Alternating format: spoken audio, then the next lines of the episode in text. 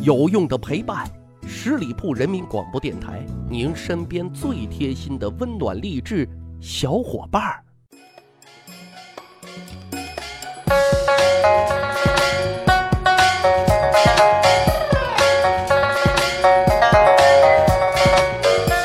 十里铺人民广播电台，趣吧历史，增长见识啊！欢迎大伙收听《密室趣谈》，咱的节目啊，每周二上午九点准时更新，欢迎大家占沙发互动留言啊！啊，最近总的来说啊，留言量啊、点赞量啊都在稳步提升嘛啊，大汉也会及时回复大伙的提问留言的。那咱今天的节目呢，再跟大伙啊聊聊吃啊，讲讲古代皇帝请客的啊趣闻轶事。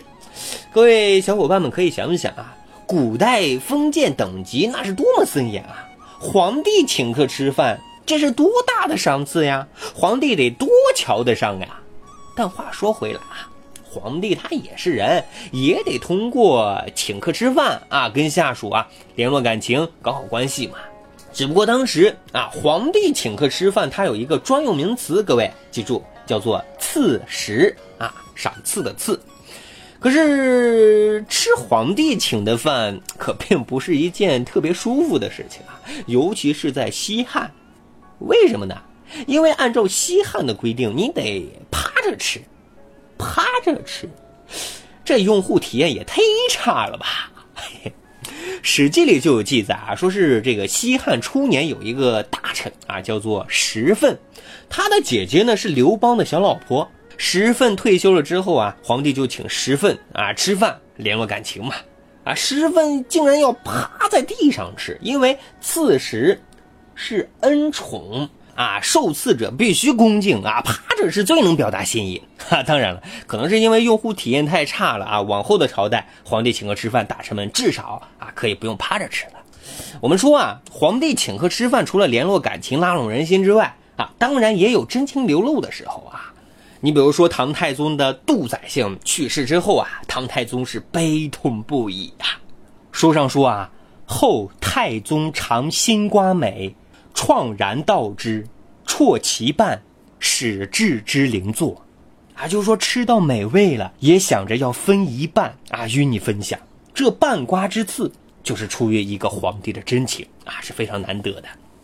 再比如说，唐玄宗召见李白，并看了他的文章之后啊。赏赐时亲为调羹，有诏供奉翰林。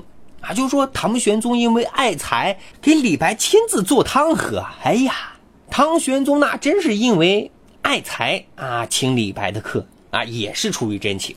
啊，当然了，也有官员一心啊想蹭皇帝吃喝的，因为逢年过节，皇上啊、太后啊、太子过生日啊，皇帝也会摆流水席宴请大臣们吃喝呀，丰盛那是自然的了。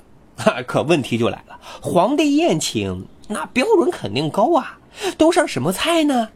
要知道啊，古代还没有什么菜系，在当时那样的特定环境下，什么最美呢？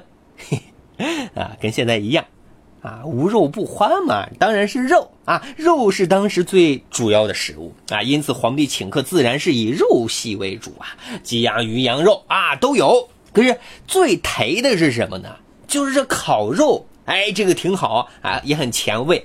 那是因为吃烤肉是我国最古老的烹饪方式啊。随后呢，历朝历代的烧烤之风更为盛行啊。根据小说集《西京杂记》里记载，汉高祖刘邦继位以后，常以烧烤鹿肝、牛肚下酒，啊，当然了，后期各种花样啊，各种美食、各种滋味啊，就不断的涌现。啊，就慢慢形成了鲁川粤闽啊等八大知名菜系啊，当然也造就了我们国家博大精深的饮食文化，舌尖上的中国哎。嘿 嘿当然了，古话说得好啊，无酒不成宴。那皇帝宴请大家都喝什么酒呢？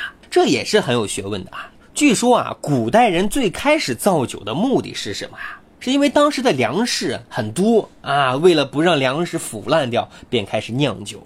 因为技术是比较落后的，那时的酒啊，主要以发酵为主，度数并不怎么高。